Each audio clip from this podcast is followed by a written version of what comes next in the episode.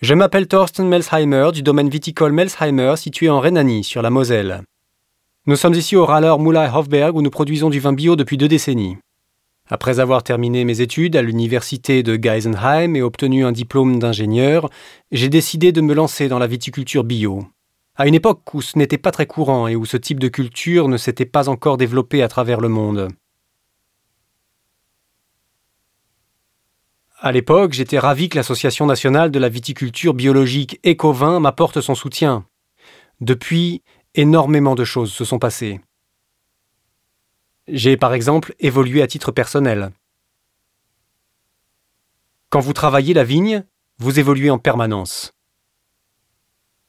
La viticulture est maintenant étroitement liée au concept anthroposophique. Par exemple, nous produisons désormais en biodynamie. Tout cela est devenu très très important. C'est vrai qu'aujourd'hui, avec le recul, on peut dire que nous avons transformé ce cadre viticole historique de Reiler-Müller-Hofberg en un très bel endroit. Bien sûr, tout cela est possible grâce aux conditions idéales telles que la grande quantité de roches et les murs de vignobles. Il n'y a jamais eu non plus d'importants remembrements qu'il aurait fallu freiner d'une manière ou d'une autre. Il suffit simplement de faire preuve d'un peu de patience. Il faut laisser pousser les végétaux, il faut beaucoup évoluer soi-même, nous avons aujourd'hui 50 à 60 espèces végétales différentes que nous sommes capables de reconnaître d'un coup d'œil. Naturellement, cela attire bon nombre de bêtes, des insectes jusqu'aux rapaces.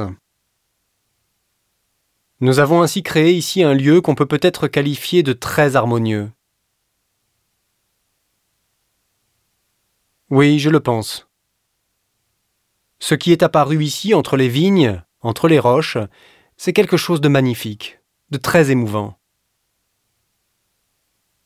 Bien sûr, ici, en Moselle, nous devons accepter énormément de travail manuel. La défense des cultures doit de nouveau être assurée à l'aide de tuyaux souples. Nous devons aussi tondre entre les vignes. L'herbe ne doit bien entendu pas trop pousser. Tout cela effraie certains collègues, mais l'évolution se poursuit en permanence.